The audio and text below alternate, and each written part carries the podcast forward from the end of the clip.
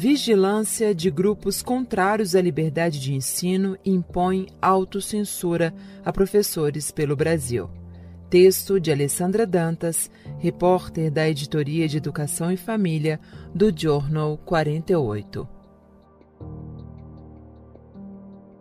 Pouco mais de um dia na estrada, sem pausas, é o tempo que seria gasto para chegar de Lagoa do Tocantins a Londrina, no Paraná, uma distância de aproximadamente 1.500 quilômetros em linha reta, separa as experiências de dois professores que compartilham de um ponto em comum: a vigilância de seus trabalhos em sala de aula.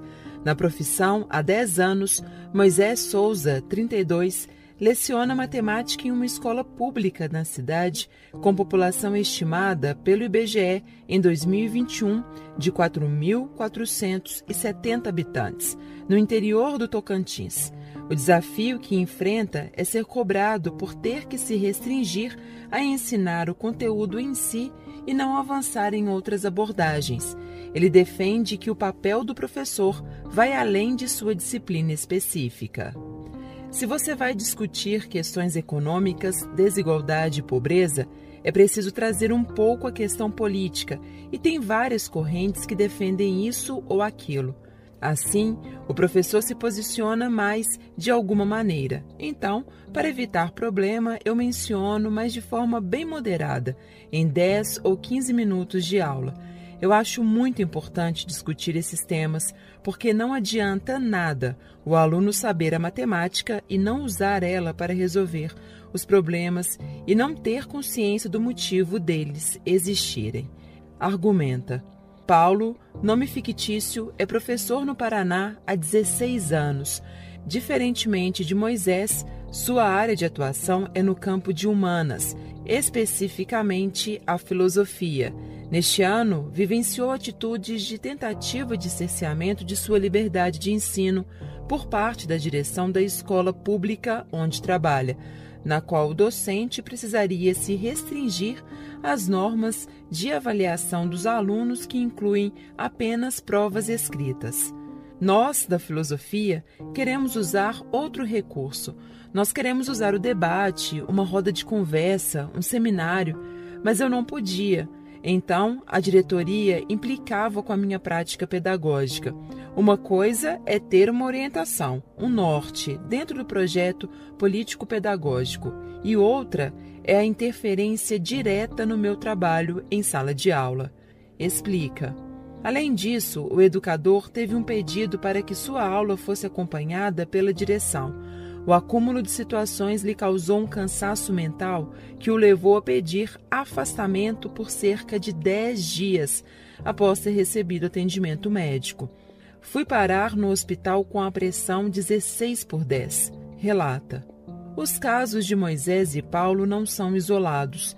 Eles estão inseridos em um contexto maior de aumento da perseguição e da censura ao trabalho dos professores em todo o país que vem tanto da própria escola quanto de atores externos. Grande parte dessa pressão tem origem na atividade de grupos ultraconservadores, que vem ganhando cada vez mais força política nos últimos anos. Panorama de como a vigilância chegou às escolas.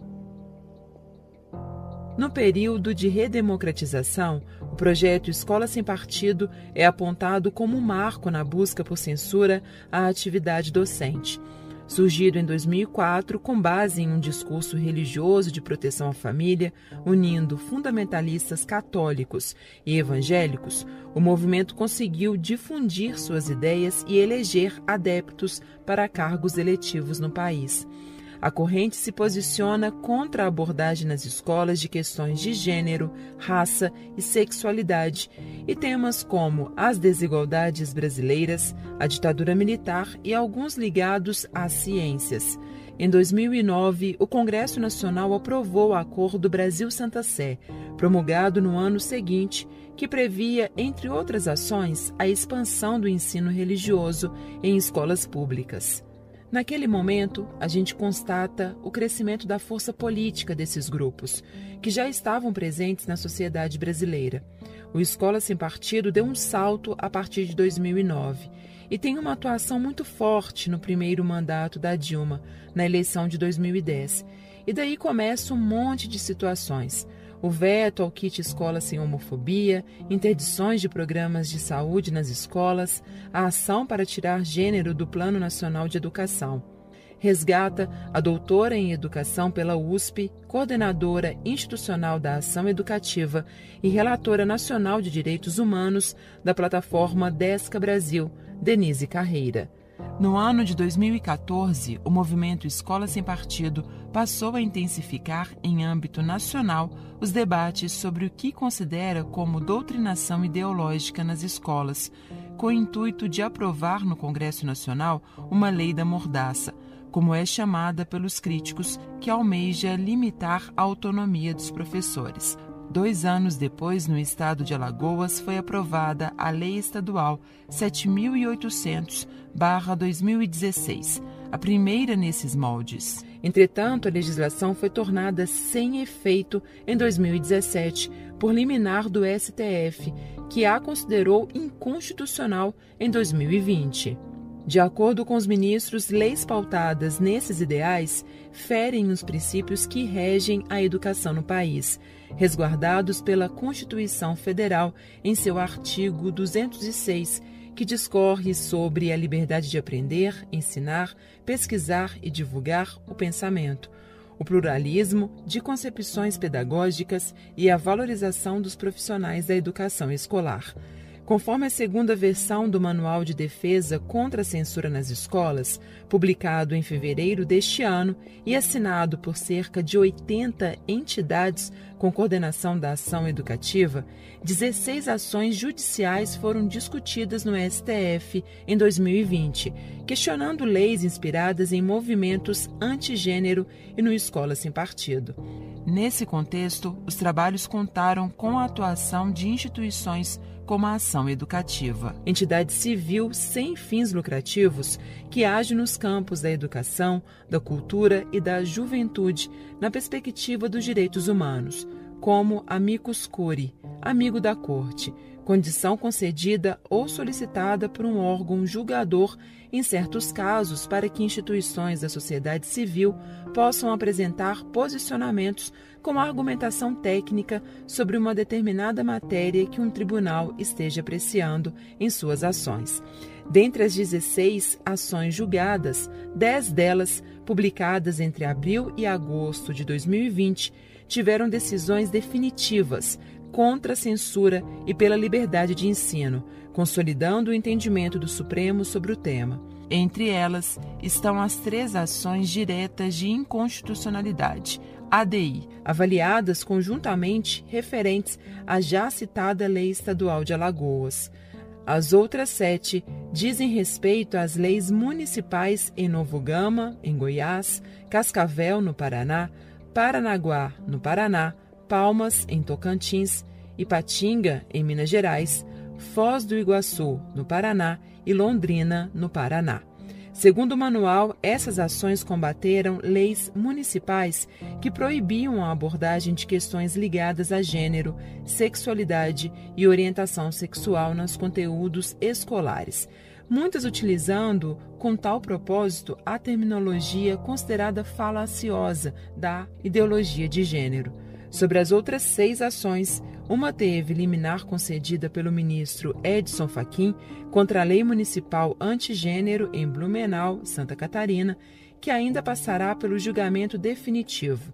Um caso foi extinto sem julgamento do mérito e quatro aguardam pronunciamento do tribunal. O STF ia julgar as últimas que estavam faltando. Aí, os grupos ultraconservadores foram para cima do STF e teve toda aquela movimentação do Bolsonaro no 7 de setembro. Em outubro e novembro, teve muitos ataques ao STF, que resolveu adiar o julgamento, ainda sem data. A gente fez manifestação querendo que o STF julgasse no ano passado, mas não julgou. Então, é melhor a gente deixar para um outro momento e não neste ano eleitoral, que é bastante perigoso, difícil para o nosso campo de direitos humanos. Avalia Denise Carreira, coordenadora institucional da Ação Educativa. Família o limite entre participar da vida escolar e controlar o conteúdo. A participação familiar é primordial na vida escolar das crianças e jovens. No contexto da pandemia, quando as aulas foram ministradas de forma remota, foi necessário o engajamento e organização de pais, mães e responsáveis para que as crianças e jovens pudessem acompanhar as atividades escolares. Essa experiência evidenciou ainda mais a importância do vínculo entre escola e família. Porém, há um limite quando a participação se torna vigilância do trabalho dos professores. Os julgamentos do STF de 2020 reafirmaram o que a legislação já estabelecia: o direito das crianças e adolescentes de terem acesso a conhecimentos humanísticos e científicos, independentemente das percepções religiosas e políticas de suas famílias. Dessa maneira, é dever do Estado garantir esses direitos e não se omitir diante dessa obrigação. Para Denise Carreira, a contribuição da família no processo educacional é pela participação democrática, na qual levam suas experiências e ideias para enriquecer o currículo previsto em âmbito nacional elas têm o direito de sugerir mudanças em tais diretrizes. Por outro lado, é vedada a interferência ou a proibição de conteúdos, como ficou claro nas decisões do Supremo. Meu filho não vai aprender teoria da evolução, ele vai aprender o criacionismo. As famílias não podem fazer isso, a legislação dá limites muito nítidos. Os ultraconservadores manipulam as famílias muito a partir da ideia de que os conteúdos de gênero, raça, sexualidade e desigualdade na visão crítica da história são ameaçadores para a família. Então, é por meio da ameaça, do medo e da insegurança que eles acabam muitas vezes sequestrando parte delas para atitudes autoritárias que acabam também negando o direito de suas crianças e adolescentes. Analisa Carreira. O professor Paulo relata o desconforto de ter que decidir entre ensinar determinado conteúdo ou não. Você fica entre a cruz e a espada. Se eu tiro esse conteúdo, eu estou ferindo o conhecimento do aluno que tem direito a conhecer. Mas também, se eu falo, posso sofrer retaliação. Ah, eu vou enfrentar. Eu até posso, mas a que custo? Reflete o docente de filosofia. No âmbito do ensino particular, a vigilância tende a ser ainda mais presente. É o que afirma o professor e coordenador nacional da Confederação Nacional dos Trabalhadores em Estabelecimentos de Ensino, CONTEE, Gilson Reis. A entidade, que é uma das signatárias do Manual de Defesa, organiza em torno de 1,5 milhão de professores e auxiliares da educação privada em todo o Brasil. A relação na escola privada é comercial, entre cliente e o dono da escola. Já a pública é muito mais permeável às denúncias e às contradições que envolvem seu cotidiano por isso, também ela é mais atacada. Então, a escola privada tem um poder maior de cerceamento em seu espaço. Há centenas delas que sequer deixam o Sindicato dos Professores e Auxiliares da Educação entrarem. Assim, a liberdade é menor. Isso cria muitas dificuldades para sabermos o que acontece. Quando chega aos nossos ouvidos, a gente toma atitudes que são pertinentes ao caso. Expõe Reis. Autocensura. O medo está posto.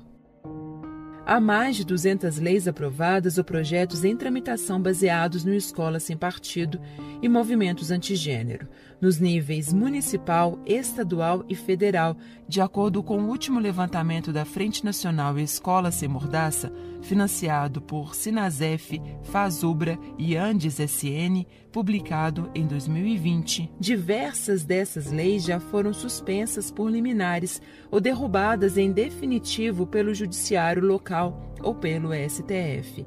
O julgamento das ações de projetos de teor autoritário pelo Supremo é considerado histórico pelos movimentos ligados à educação, pois criou precedentes para a anulação de outras propostas similares que tramitam no Congresso Nacional, nas Assembleias Legislativas e câmaras municipais. Apesar das recentes derrotas impostas ao Escola Sem Partido, o professor do programa de pós-graduação em políticas públicas e formação humana da Universidade do Estado do Rio de Janeiro, UERJ, Gaudêncio Frigoto, aponta que um dos resultados obtidos pelo movimento foi a instauração do clima de medo e autocensura nas escolas. Só o anúncio de perseguir alguns professores tem efeito cascata, de medo de ser suspenso, de perder o tempo de aposentadoria e de perder o emprego. O medo tem sido sempre a estratégia, inclusive dos fascistas. O medo como uma forma de impedir a política, apesar da importância desse parecer do STF, no terceiro da sociedade, o medo está posto, constata Frigoto.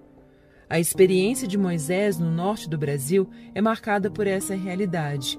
Eu me autocensuro muito e isso desmotiva o meu trabalho, porque eu gostaria de trabalhar de uma forma, mas não posso. Quando a gente não gosta do que está fazendo, não se trabalha com tanto amor e dedicação quanto deveria. Desabafa. Para Denise Carreira, desenha-se um ambiente de tanto medo, de tanta insegurança, que os profissionais de educação, muito antes de abordar, já cortam o assunto. Então, a autocensura é um dos grandes desafios de toda essa situação nefasta. A situação vivenciada por Paulo na região sul revela como as estratégias de tentativa de censura são sutis. Eu fui chamado para conversar quando ia falar de Simone de Beauvoir no livro O Segundo Sexo, que estava no planejamento, a autora fala de empoderamento feminino, gênero e sexualidade. E nunca teve reclamação de pais e sim da direção. Nunca deixei de trabalhar, mas sempre com muita cautela. É um cerceamento velado. Não se fala que está proibido, mas é assim. Ah, é melhor você não trabalhar, senão você vai ter que dar conta. Consegui passar o conteúdo, mas é um desgaste mental muito grande. Detalhe: quando é levantada a questão sobre a liberdade de expressão de educadores, Gaudêncio Frigoto relembra que, historicamente, a escola tem a missão de ensinar e socializar. Nós, professores, somos referências de formação. Por isso, temos que ter muita atenção sobre as posições dogmáticas de determinados temas, sensíveis à sociedade, ter bom senso nós não devemos sonegar o que pensamos. Temos uma responsabilidade, como todas as profissões, mas tendo em vista que é um espaço de formação, nós temos que ter muita sensibilidade com o outro. Enfim, ajudar esse jovem a se tornar sujeito e não objeto de qualquer ideia. Avalia. Em relação ao número de casos de censura na educação básica a profissionais registrados no Brasil, a reportagem solicitou dados à Confederação Nacional dos Trabalhadores em Educação, CNTE. A entidade, que também assinou o Manual de Defesa ainda em 2018, informou que não realiza monitoramento sobre quantidade de denúncias de censura em sala de aula Cada sindicato filiado recebe essas denúncias e acompanha os casos. A CONTE também foi procurada e disse que não tinha dados nacionais consolidados, pois os sindicatos de base também não os possuem. O que fazer quando educadores têm a liberdade de ensino ameaçada? O Manual de Defesa contra a Censura nas Escolas foi publicado originalmente em 2018 e ganhou uma segunda versão este ano, com atualizações que incluem as decisões recentes do STF que reforçam a inconstitucionalidade de leis inspiradas no movimento Escola Sem Partido. O documento está disponível para download gratuito e reúne orientações para educadores sobre como agir em casos de perseguição e censura, apresentando situações reais, seus desdobramentos e estratégias jurídicas e político-pedagógicas que podem ser usadas por profissionais de educação. Um dos princípios da publicação é que a consciência dos direitos e deveres possa estimular a confiança do professorado, de modo que eles possam responder a questionamentos infundados sobre seu trabalho. Nossa aposta é que, ao expressar e declarar seus direitos com segurança, defendendo a si, aos colegas e à própria educação, a professora e o professor sejam capazes de neutralizar as iniciativas de intimidação, de reverter o ambiente de perseguição e de contribuir para o amadurecimento de toda a comunidade escolar. Detalha o manual. Em caso do professor ser advertido com notificação extrajudicial de pais ou responsáveis devido à atuação em sala de aula, o manual orienta a não se deixar intimidar, pois trata-se de uma medida sem efeito jurídico e informa como proceder. Denise Carreira, da Ação Educativa, pontua a importância de conhecer o documento e, a partir dele, estimular o diálogo junto à comunidade escolar e às famílias. Promover esse debate é mostrar o que existe de manipulação nessa ação autoritária de grupos ultraconservadores e sempre procurar parceiros e alianças. Quem são os nossos aliados em nossas escolas, nas famílias? Quem são os nossos aliados nas universidades? Explica. O coordenador geral da CONTEE, Gilson Reis, reitera que todo tipo de ameaça deve ser denunciada pelos professores, uma vez que a entidade acolhe e avalia as demandas que chegam por meio dos sindicatos. Nós sempre fazemos campanha pela denúncia e sempre preservamos a identidade daqueles que denunciam. Temos um conjunto de ações que vão desde ir ao local quando chega ao nosso conhecimento até ações institucionais que a gente leva a uma demanda jurídica. Sabemos que temos muito mais casos no cotidiano, mas que a gente, infelizmente, não tem capacidade sistêmica de atingir esse universo. Mas, do ponto de vista geral, nós conseguimos reduzir muito esses ataques nos últimos anos. Avalia. A atuação em rede é uma forma dos profissionais da educação se resguardarem, como demarca Frigoto. O medo a gente perde no coletivo, por isso é necessária a organização.